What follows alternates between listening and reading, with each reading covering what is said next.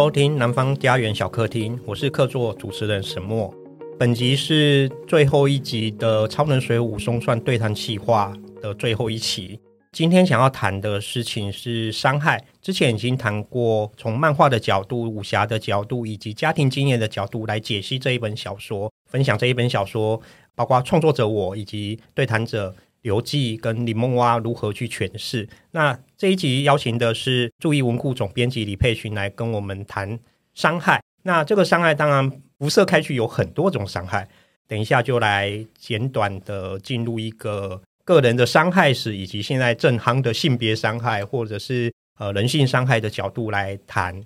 小说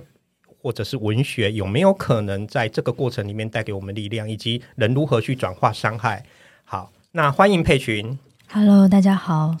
那我们就直接进入主题。那第一个部分是，呃，我想要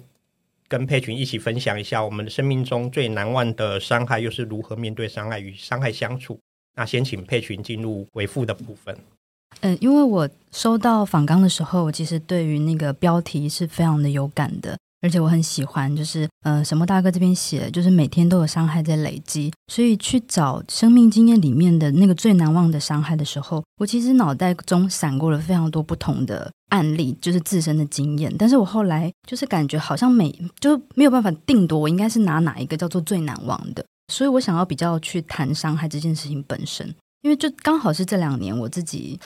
呃，可能也年纪到了吧，三十几岁，然后就是开始发现自己在有一些情境，再去讨论一些伤害的情境的时候，会感觉好像自己在单溺于那一种情境里面，那种心境里面的时候，会感觉到自己好像在把自己幼体化，所以就开始慢慢的去想，哎，我为什么会在某一些时刻受到伤害，或者是在每别人的某一些行为举止的时候，我的反应是感觉到自己是受伤的。对，那我目前找到的答案。会很像是，就是那个源头，感觉好像是在你的生命的某时某刻里面，其实它就像一个种子被放在你的生命的土壤里，然后那个土壤可能是跟你的自尊心有关的，跟你的呃羞耻心有关的，然后跟你对于性别或者是自我认同有关的东西，然后这个整个社会环境，它是用怎么样子的呃方式帮你灌溉这个种子？那比如说像对于有些人来讲，假设。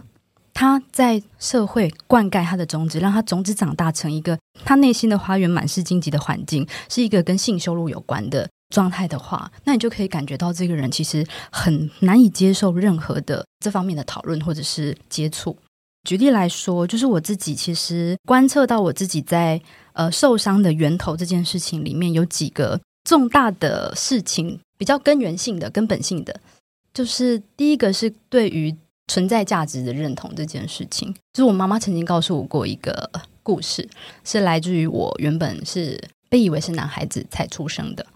才决定要生下来的。然后当时候我们的家族其实在面临一场丧礼，比较大的丧礼。当时候我弟弟，现在我现在的弟弟的名字已经被刻在上面，但是我妈就是我妈肚子里面的人是我这样子。对，那当然他没有恶意的告诉我这件事情，可是你去接收到这件事情的时候，年纪很小，你会。发现自己的存在是被否定的，于是，在这个东西，它就是一个种子种在那边。然后，当成长经验里面，其他人提供给你的大大小小的否定，都会变成是滋养这一颗种子长大的，就是某一种元素。那它在你体内越长越大的时候，它有时候会捆绑着你，或者是绑架着你自己作为一个个体。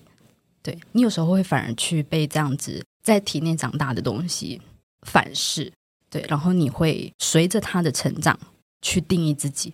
有另外一个也蛮值得分享的故事，是跟性别认同有关的，跟你怎么样女生对待自己身体有关的。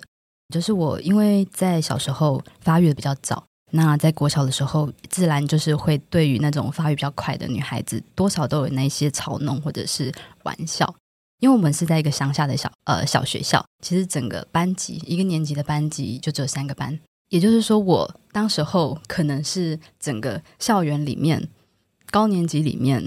呃，胸部最大的。那就是男性在小时候其实会玩那种无聊的游戏，就是在那边比谁的鸡鸡比较大这样子。对，然后有一天呢，就是我突然有了一个男朋友，有一个伴侣是我不认识的人，然后就是透过朋友，甚至那时候连学校老师都知道，然后大家以为我们两个在交往，可是我根本就不认识对方。然后是有一天有一个班上的同学，他们就是在开玩笑，然后就说：“嗯，那个谁谁谁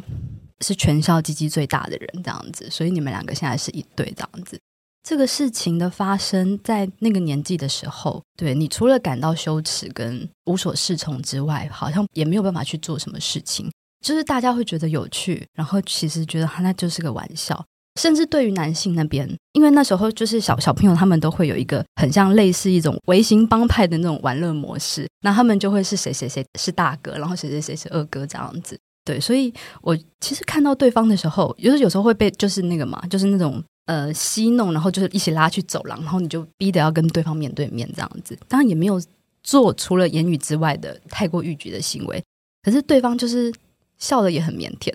对，然后当时候就是心里就会觉得说啊，就是男生都可以这样子，为什么对他们来讲这个是一个光荣的事情？可是对女性来讲，你的性器官的突出、性征的突出会变成是这样子，这么羞辱性的经验这样子。那当然后来就是他就变成了一个在性上面的某一种你的认同里面，就是被种下去的种子。对，那因为在乡下的学校嘛，所以我们其实从国小到国中。对，那个同学的重复性还蛮高的。然后我国中的时候，其实有一段呃是受到霸凌的经验。那自然而然就是最容易被攻击的一定是性的部分，所以也接收到了很多。就是在我其实青春期在开始对自己产生认同的时候，开始认识自己的时候，接收到的最多的就是性性方面的羞辱，包含说长相的部分，然后包含说呃身体的部分。那他就养成了一个你对自己身体的认识的过程，是完全往一个不好跟偏颇的方向去的。那这造成了我未来在成长过程里面，其实在两性相处上面的认知上面是有很大的障碍的。当然，这是我刚才讲的是一个比较极端的故事，中间有很多小小的事情，我相信大家在成长过程里面一定都有一些经验。对，所以就是去谈到这一次的迷途事件。就是每一个人在就是成长过程里面一直被灌溉这样子的概念的时候，就是男性的阳刚的气息，然后男性的性征应该要就是是外放的，应该要是有具有侵略性的，而女生应该要是收束的，应该是要被观看的，那就造成了整个社会氛围，每一个人在异性相处过程里面的一个很巨大的鸿沟。最近在网络上面有一个大家就是会拿起来就是。做玩笑的一个梗图，就是我自己觉得蛮蛮有趣的，就是呃，它是一个在 Twitter 上面被翻译的图，然后里面的内容是说，就有一个女孩子，然后约了喜欢的男孩子到家里来玩或什么的，然后看完电影之后，然后就是觉得说，哦，好热啊，然后把衣服脱掉，然后又喝了一点酒，然后躺在那边，然后最后结果男生对她什么也没做这样子，然后他下面就是说啊，我要怎么暗示对方才会知道呢？我就看到下面的回文。下面的回文其实我对我来讲是一个好的方向，因为他就说男子男孩子开始懂得保护自己了，很好。对，当然他也是一种玩笑，但是我觉得这种风向其实是我觉得相对是健康的，因为我们可以看到，就是像上上面的那个状态，到了很长大的时候，我回去回想那个我的被许配的对象那个男孩子，他在那个现场的时候，他在那个年纪的时候，他是不是也感觉到尴尬？他会不会也其实也感到羞辱？只是他必须要表现得他自己是愉快的样子。那在这个梗图的过程里面，我说我就开始回想到自己在过去有时候跟异性相处的时候，多多少少都会有一些性方面的边边角角的摩擦跟误解。然后有一次，我确实还是会在某一些意外的肢体接触或者是意外的靠近的时候，感觉到有一些错愕。但是我在某一次就突然感觉到说，哎呀，这个问题到底是什么？现在讲这个有点危险，在这个社会氛围下面，就是我发现女性好像除了被告知你要保护身体以外，然后你要懂得拒绝以外，她并没有被告知你可以选择你想要这件事情。所以也就是说，当所有的性都是一种羞辱，对女性来讲都是一种负向跟一种羞辱的时候，就是那种强大的连接是跟伤害绑在一起的。这样子的氛围让女生很容易。进入创伤，但这个创伤是确实的。可是对男性来讲，也是让男性他只能从某一种冒险的行径里面去寻求喜欢这件事，而造成了这现在整个集体创伤事件的发生。这大概是我对这件事情目前的醒思。当初在定这个题目，每天都有伤害在累积的时候，我并没有预设它是怎么样的伤害。那当刚好最近是性别伤害议题特别严重的时期，那我身为一个异男，身为一个直男，我确实享有很大的男性社会福利。实际上，性别这件事有没有对我造成什么伤害？从小到大，可能唯一真的有感觉到比较危险的，就是有一种国中时期的排挤吧。就当你比较柔，比较喜欢阅读，喜欢阅读的男性，在一个追求阳刚的集体群体意识里面，他当然就是比较容易被排挤。我比较幸运的地方是我的功课很好，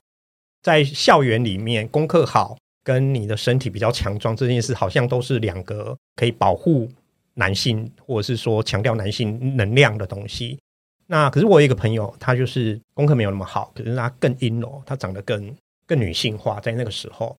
我一直印象很深刻的是他呃持续被挤压霸凌。可是实际上，在我们那个年代，一九我一九七六年生，然后九零年代在成长过程里面，霸凌这个词语还没有诞生。那时候的所谓的欺负也没有进入到社会的讨论里面，它比较是一个你能不能忍耐的状况这样，然后老师也不太会处理。那你说那个时候的欺负带着恶意吗？那恶意反而没有现在大，他的恶意可能是那一种类似小混混的男生，就是看不起你这种阴柔的男性，所以他就是会。用言语挤兑你啊，或者是用用一些行为孤立你之类的，那变成我跟那个朋友可能都是在国中时期就变很边缘化。可是那种边缘性格，因为我身为男性，我并没有太被伤害，说实话。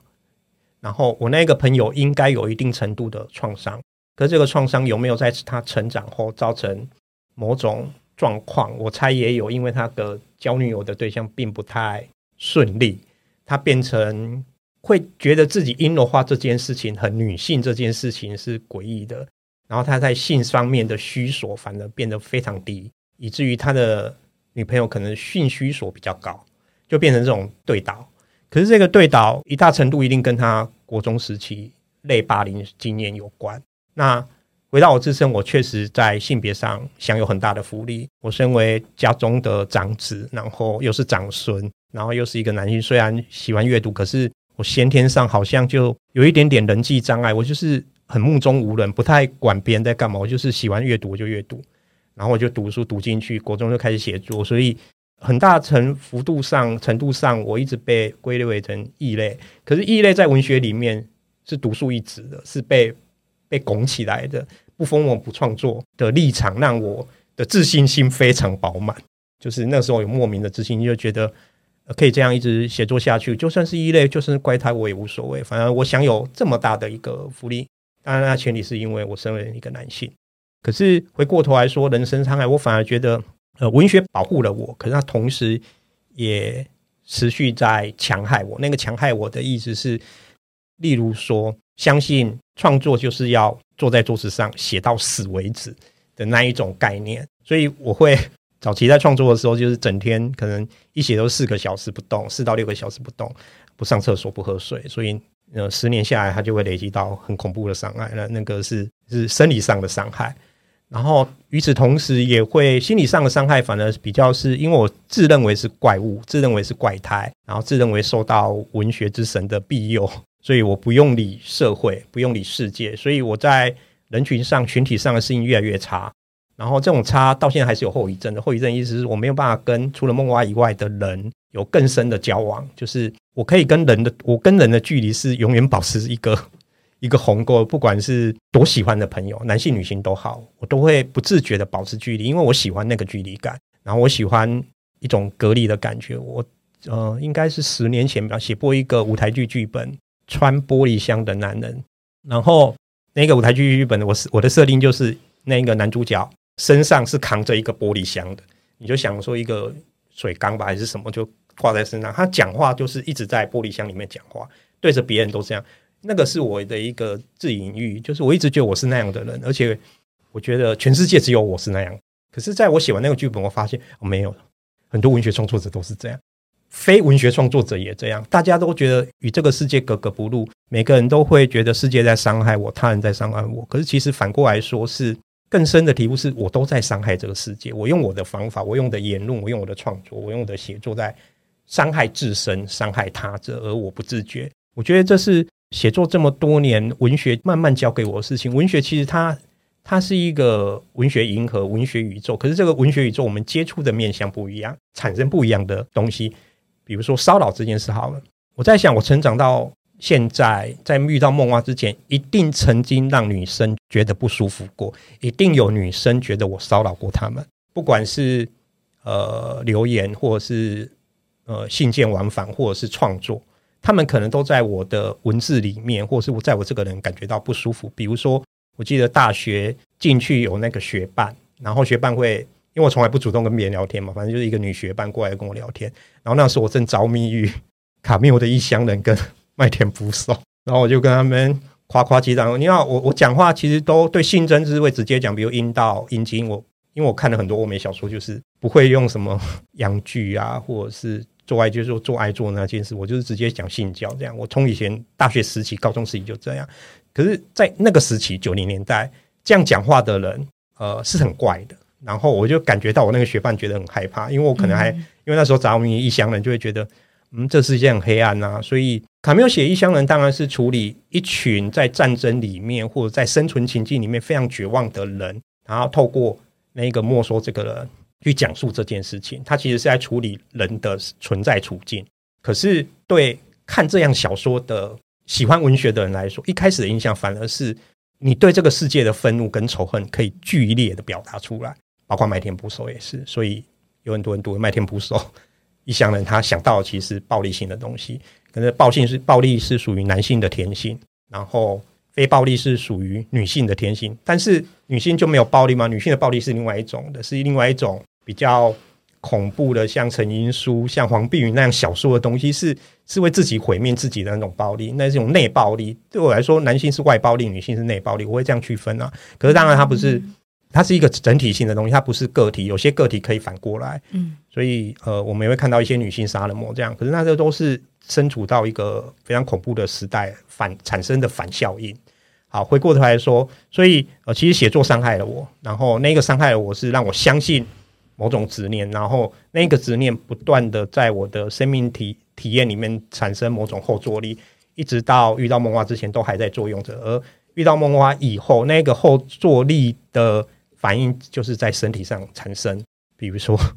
生病啊，各种病，然后反正大家都有病，也不用细讲什么病，总之会有各种状况这样。那那些身体状况会让我醒悟到，伤害这件事情最可怕的，其实不是他人或社会或世界伤害你，而是你用自己的某个有限的角度去解释，然后进而伤害了自己。再加上有些事件的伤害是除了当事者、除了受伤受害者，根本没有人可以理解那有多恐怖，就是。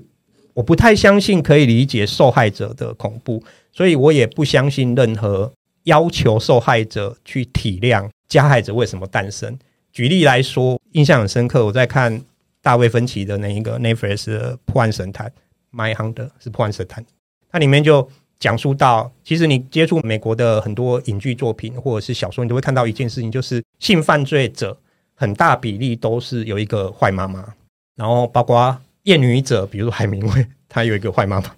好，我们看到这件事，第一个印象可能对很多男性来说啊，就是妈妈造成这一切嘛，妈妈不爱我，然后哦，我就会讨厌女生，我就会仇恨女生，我就去伤害女生，不是我的错。可是反过来说，坏妈妈怎么诞生的？嗯，通常都是他有一个坏爸爸，也是坏祖父，嗯、或者是坏丈夫，嗯，所以才诞生的坏妈妈。嗯，所以这个东西回过头去推，你会发现，伤害是一个锁链，是一个暴力效应。那个暴力效应是把每个人都卷进去的，所以对我来说，我不能去要求受害者说：“你你你要理解，他杀了你是因为他受了他妈妈的伤害，所以他伤害你。”可是这个东西是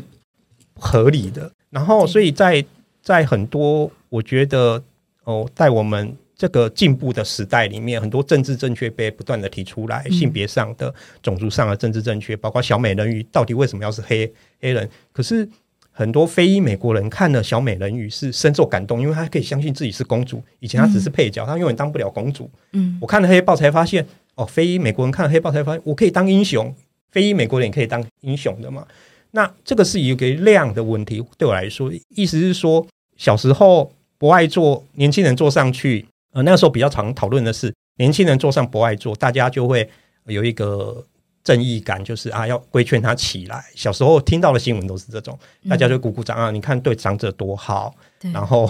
然后那一个正义是被实践的，因为我们要照顾长者或者是妇孺这样子。可是我们最近几年看到的都是反过来的，就是博爱座事件完全是反过来，就是通常是长者会说，明明他有别的空位，他一定要说这个博爱座只可以给老人坐。可是明明旁边还有座位啊，我身体不舒服，我坐一起来不行，就变成现在鼓吹的另外一种政治正确是博爱座是给有需要的人坐。可是谁是有需要的人？社会的进步是在这里体现出来，就是你会越来越难以判断唯一的标准，大家都想要追求一个明确。明快的答案，可是那一个答案标准答案是不可得的，因为我们的人就是越活越复杂，你并没有越活越单纯。我女儿的天生配备就是比我好，她现在才七岁，手机滑得比我顺，然后已经开始会查各种资料。你说，大家当她的过程里面，她对性的理解跟人性的理解会到达一个什么样的程度？她可能搞不好国小就已经开始接触性的东西了，她现在已经开始跟我讲。班上的男同学都在唱一什么《鸡鸡之歌》这样，然后因为我跟我女儿沟通也会比较中性的去，比如说我带她洗澡的时候，我会跟她说你要把阴部洗干净这样的话，所以我不太喜欢用一些，比如说歧视或者是妹妹女生的妹妹这样子的东西，其实对我来说都有一点点不好的意味，它没有那么中性。可是你要去用中性的语言这件事，你要带着很多附加的解释。为什么我要跟他讲阴部？是因为巴拉巴拉巴拉。为什么？为什么我们可以跟中性的去讨论这件事情？就可能很困难。所以人是越来越进步，可是那个生存的复杂性也越来越困难，以至于大家会想要回过头来用一些更简单的、更暴力的、更直觉的选择去对待他者跟自身。那我想这是伤害的源头。对我来说，是当代人持续用人类文明进步所产生的副作用。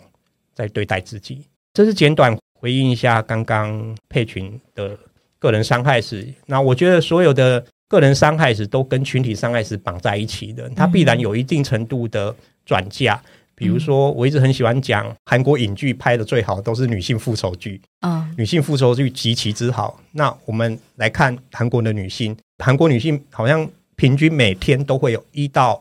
几个人都是受到暴力伤害甚至杀戮的。杀害的，然后可是我们去看看韩国男性是，是你去看韩国综艺节目，他们稍呃女性稍微露一点腰，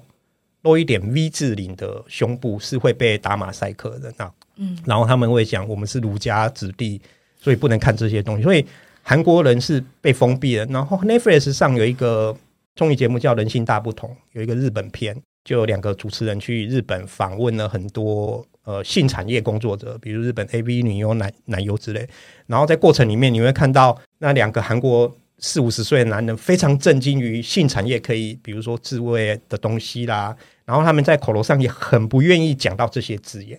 然后也不愿意去尝试那个用具那个什么的。当然，呃，日本性产业的人就会说，当一个社会愿意正视性，你给男性。喜欢暴力与情欲，一生跟暴力情欲绑在一起的男性们有疏解的管道。你可以去看 A 片，你可以有飞机杯，而且还可以有女优专属用的飞机杯之类的东西的时候，你是不是可以解套这个暴力性？你有没有给他舒压？所以回到刚刚讲破案神探也是，破案神探就是在讲男性当被母亲伤害的时候，尤其是他的性渴求不能被另一半理解，比如说他喜欢捆绑，他绑起来，然后他老婆看到他就一脸嫌弃他。这样子的一个状态，如果可以被舒压的时候被解套，它有没有可能产生另外一个可能性？当然，这是比较拉拉到社会层次的探讨。可是我的意思是说，整个社会现在的讨论，因为我自绝于社会之外，我不太看脸书，我知道的消息都是梦娃那边传过来的，然后他跟我分享，所以才会多少知道一些事情。可实际上，我的身心状况并没有那么适应于这一个高资讯的高资讯社会，应该这样说。这些高资讯社会对我来说都会造成身体创伤，其实伤害也在累积。我们不断的用这一些资讯在伤害自己，因为你无能为力啊。我尊重我女儿，可是我尊重我女儿这件事，我尊重梦话这件事，我尊重佩群在场的子花这件事，改变不了社会，然后也改变不了。也许以前有某些女性受到我的骚扰造成的心理创伤，我不知道有谁。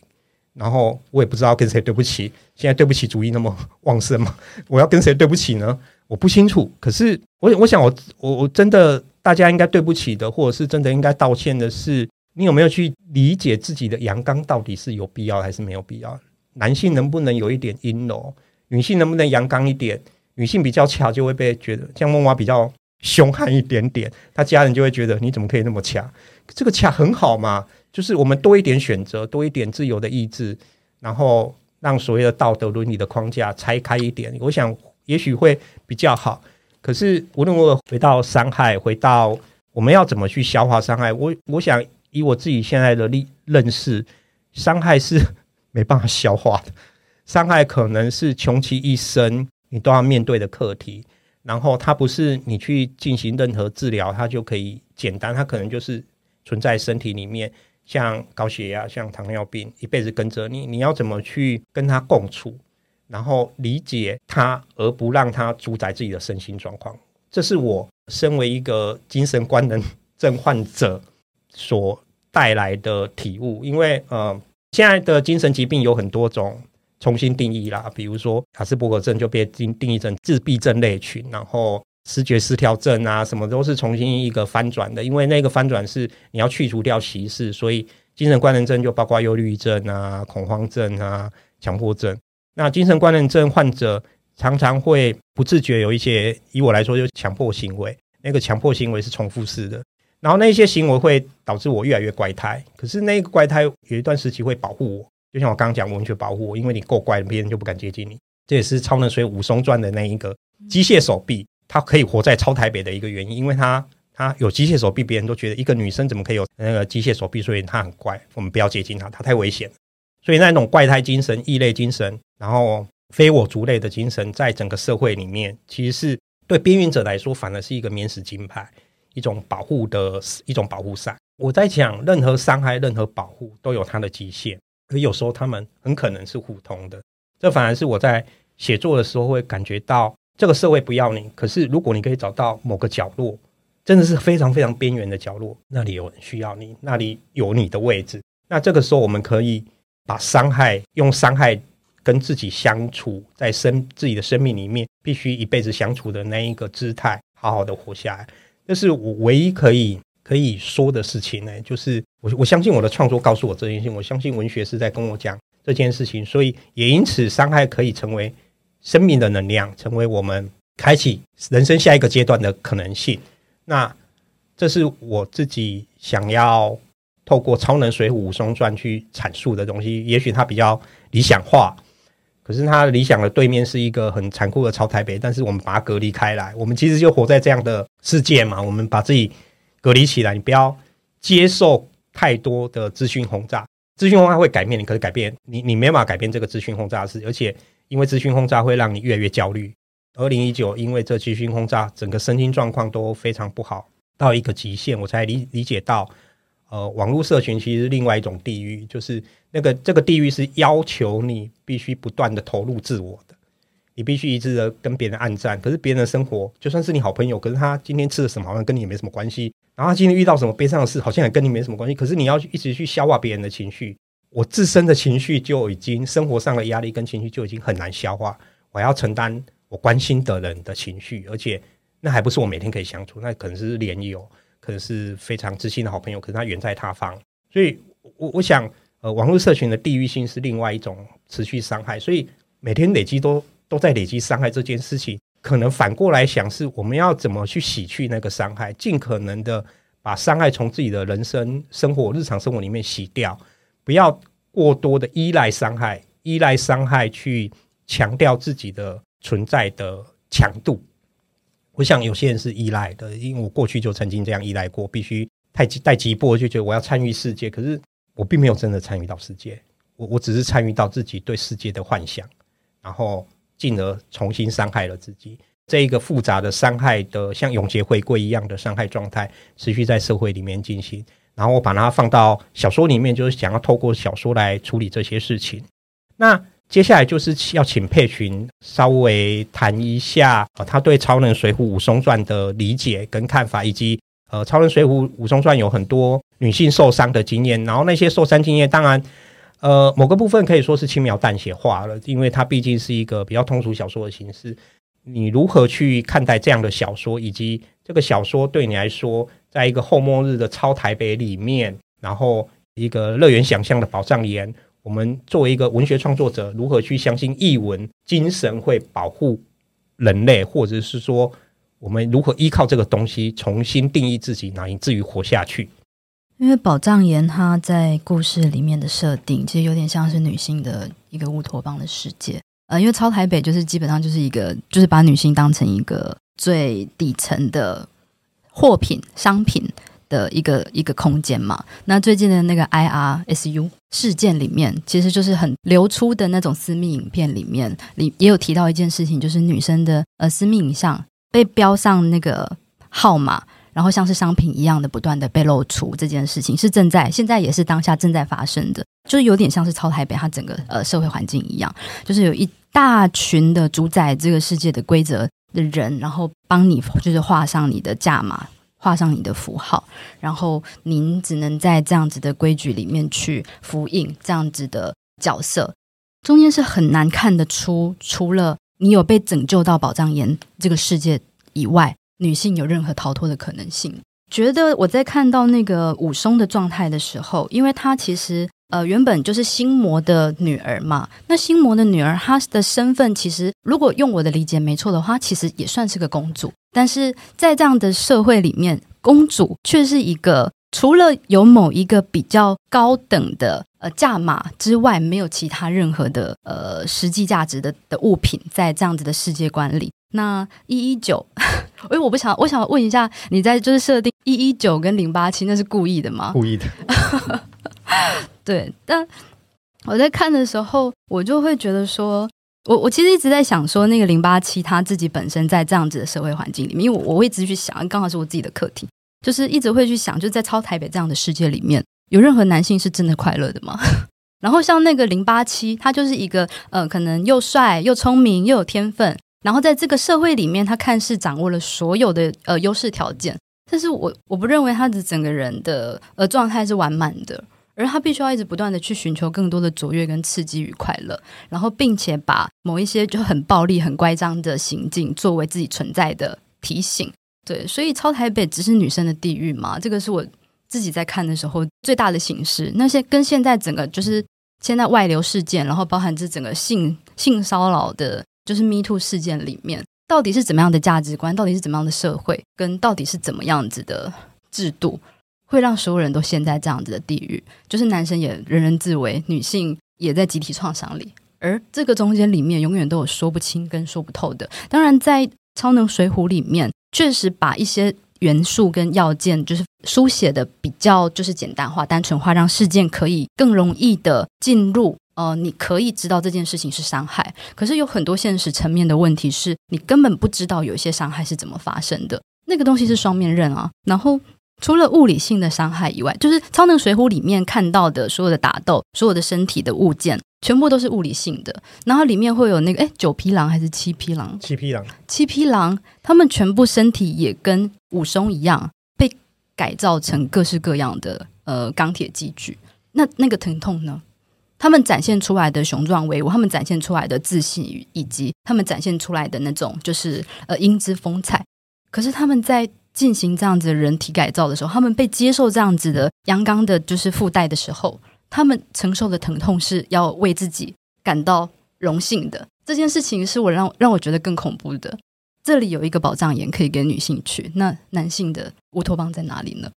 对，我这就是在看《武松传》的时候，然后就对应到现在的事情。就是有有这样子的很多很多的，因为我还在整理，就是最近真的发生太多事情然后，有一些事情确实也跟我有关，这样。然后，所以我处在一个同时在想啊，我自己是受害者吗？好像不是吧。然后又同时在想，我身边的人会不会是加害者呢？对。然后，如果我的我的朋友、我的作者是个加害者的话，因为这种事情真的非常的难以去厘清，所以我同时在这两个线索里面，这两个。资讯里面不断不断不断来回，然后我就觉得，嗯，这个就是一个超台北。但我也很想回归一个女性的视角去说这件事情的伤害跟疼痛，就像我前面去聊的那些事情。可是我更想要去，就是我认为，对《超能水浒》里面虽然多数是从女性的视角出发，这件事情也让我去思考跟观看到了我自己作为一个女生，我在观看我自己的伤害跟别人的伤害的时候，我的视角是正确的吗？这是伤害是确实存在的呀。嗯，就像那个机械手臂，它就是放在那边。但是你说零八七，它的恶意是是天然的吗？对，那我要怎么样子去承认伤害，然后又同时呃理解解决加害者呢？这样子，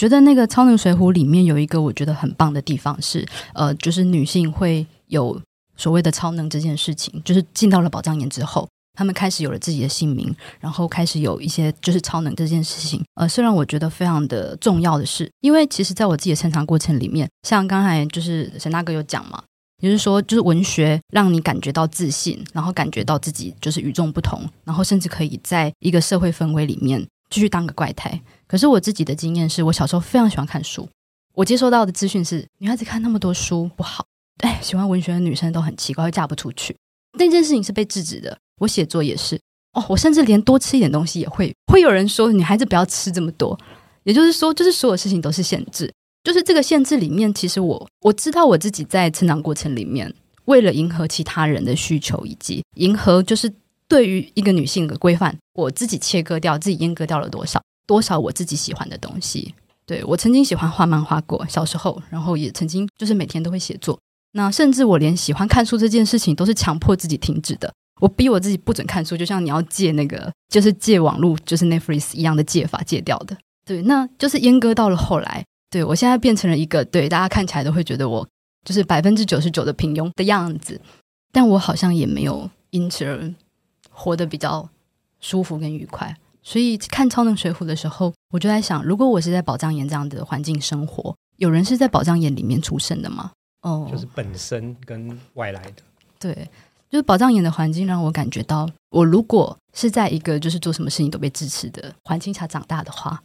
对，我是不是也可以就是成为一个就是很有能力的人呢？我是不是可以成为一个很棒的创作者呢？我是不是可以是一个就是很厉害的广告天才？然后我可能是一个各种各式各样的就是厉害的职人。就我曾经听过一个就是生生完小孩的母亲，她原本是一个很焦虑的人。那她后来就是在生完那个孩子之后，她当然还是很焦虑了。她讲了一句让我哭了很久的话，她就说她接下来用她的孩子做实验，我就是要让他充满安全、安全感的长大，让他成为我的实验，就是安全感的实验长大，让他看能不能因为这个安全感而不受到这个这个社会的伤害。对，然后我光是听到这个我就哭了非常非常非常久。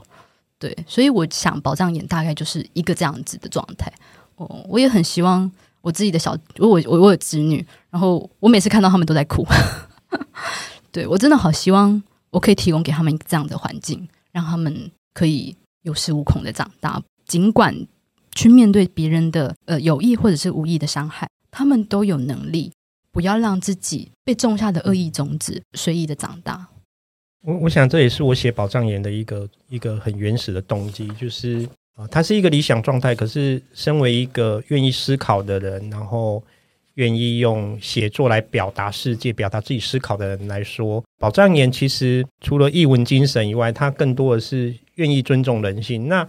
呃，尊重这件事已经在台湾被讲二三十年了吧？不管是尊重专业，还是尊重另外一个性别，或是尊重小孩。可是，我常常会意识到，尊重这件事情并没有真的落实。我们常常。感觉到的还是一种权利组织架构的反应模式，这样就是小孩子要听爸爸的，老婆要听先生的。所以，当我是一个听听梦蛙的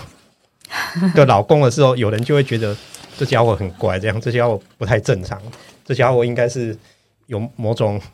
某种某种隐患吗？还是什么之类的？我猜不知道会不会有人这样想。可是我的意思是说，很庆幸的是。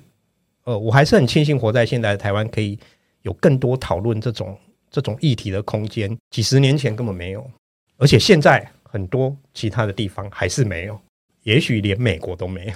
那台湾幸不幸福呢？台湾活在台湾的我，呃，身为一个男性，呃，身为一个嗯、很想要自己的太太跟女儿或母亲活得更自在的男性来说，我觉得台湾还是目前正在往好的那一个面向去，虽然。所有的进步都会带着呃反制现象出现，因为它是一个当你在讨论进步的时候，如果你没有告诉大家进步的原因是什么，我们为什么需要这样的人性进步、性别进步？我们只告诉别人你需要尊重女性，可是你没有办法告诉他尊重女性的源头是什么，他只会觉得那是一种压迫，就像。呃，上一集我跟梦蛙在讨论西游 A B C，然后讨论妈的多重宇宙会产生的某种家庭创伤经验一样，就是你只能用旧的一套或新的一套标准去要求人，可是你没有给他这个标准的源头是什么。可是当我们回过头来说，呃，我们要怎么在社会实践这一套，真的非常困难。可是，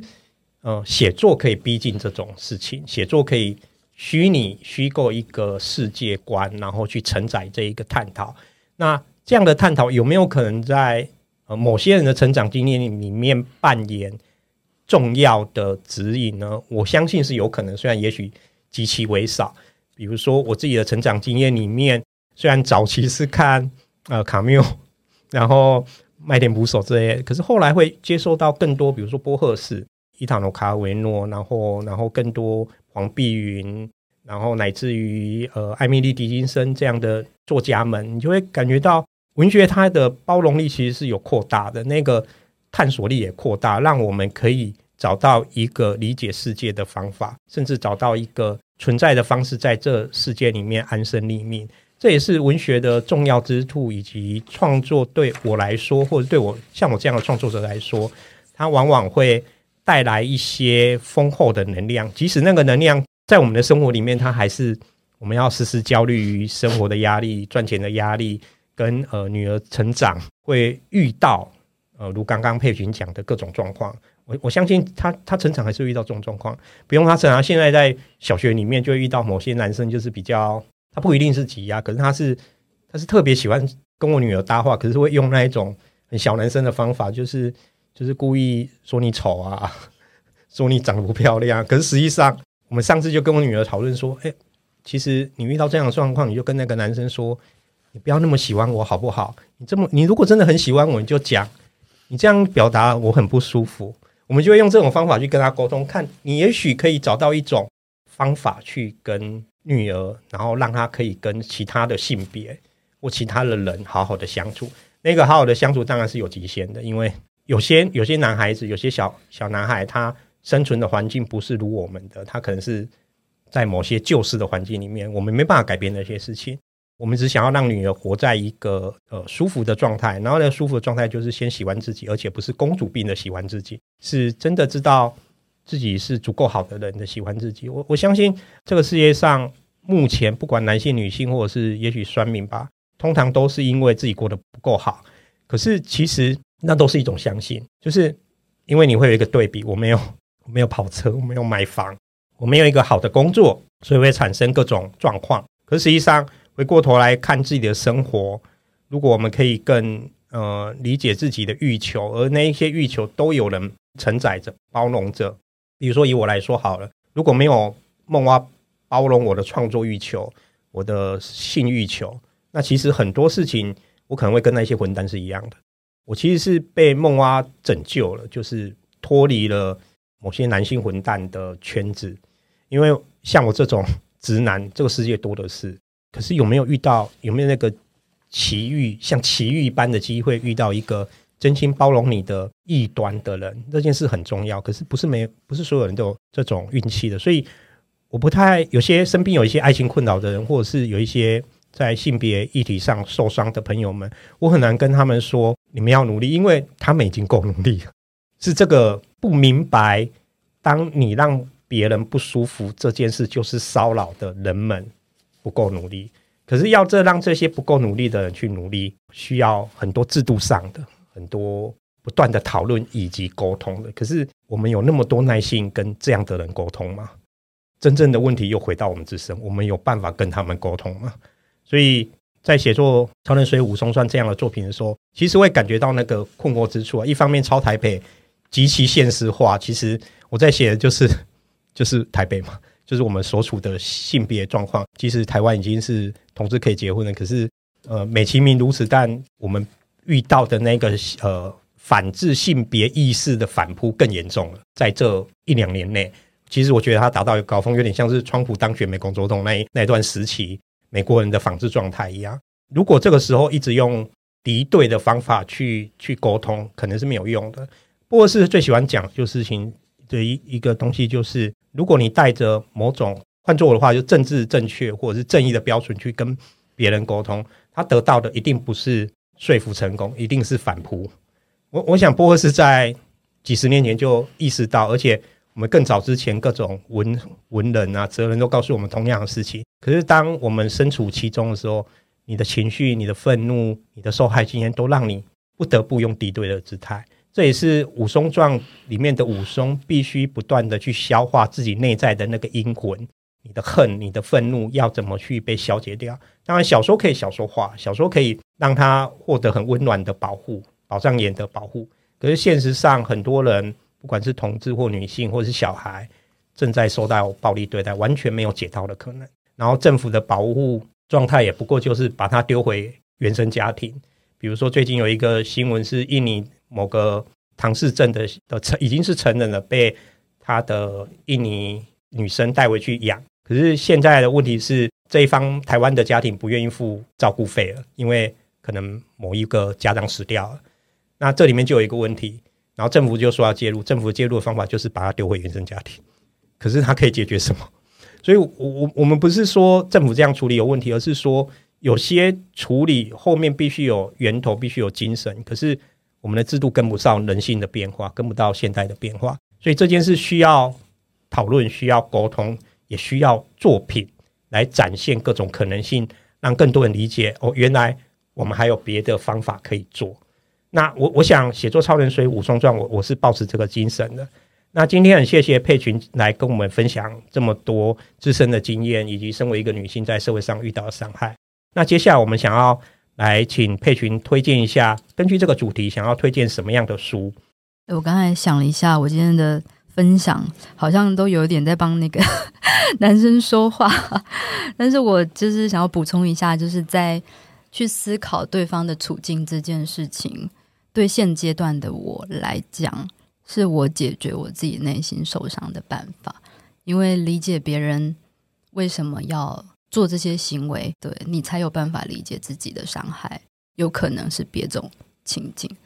但是伤害本身就是可以蓄意或者是非蓄意的伤害造成的，就是他人的受伤，这件事情都还是应该要被关注。对，我觉得稍微就是因为今天时间没有很多可以去聊这个部分，对，那就是嗯，对我来讲，其实文学它提供给我的东西。这个世界上，它提供了女性的一种非常的刻板，然后非常单薄的世界观的想象，是针对于性的。就也就是说，其实有非常多的伤害来源是源自于你，就像刚才就是沈默讲的，源自于你在对这些事情想象的刻板化，不管对男生或女性都一样。我们对性的刻板想象造成了很多的伤害的起因、起始原因。所以这边要推荐几本书给大家，就是。嗯、你真的去了解就是伤害的本由，以及你自己核心受到伤害的那个关键是什么，也是可以解决这件事情的唯一办法。呃，解决吗？可以让这件事情逐渐的离去的唯一办法。对，他没有办法透过整个社会的进步来化解或消解掉你自己心里的那种恨意。第一本书是我有一个关于不伦的小问题，许立威出版的这本书。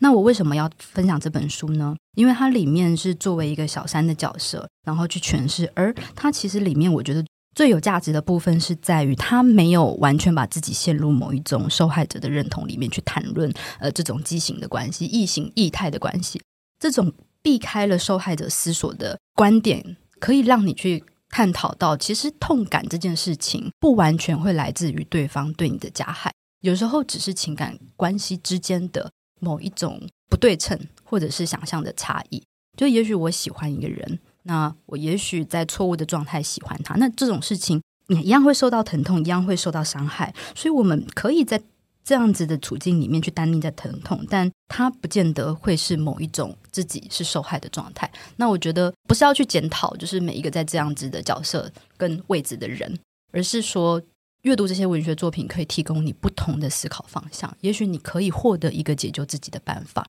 第二本书呢，就是刚才因为沈默提到了坏妈妈这件事情，所以我就要来说一下，就是坏妈妈这件事情，就是要提 Seven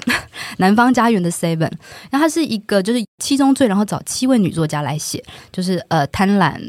嫉妒等等，反正 七个。那其实哈，我觉得我在看的时候，里面有一个非常有趣的点是。就是大家不约而同的去提到的最多的，其实是来自于原生家庭，而且是母亲带给自己的某种价值观，然后让你去面对这个社会的伤害。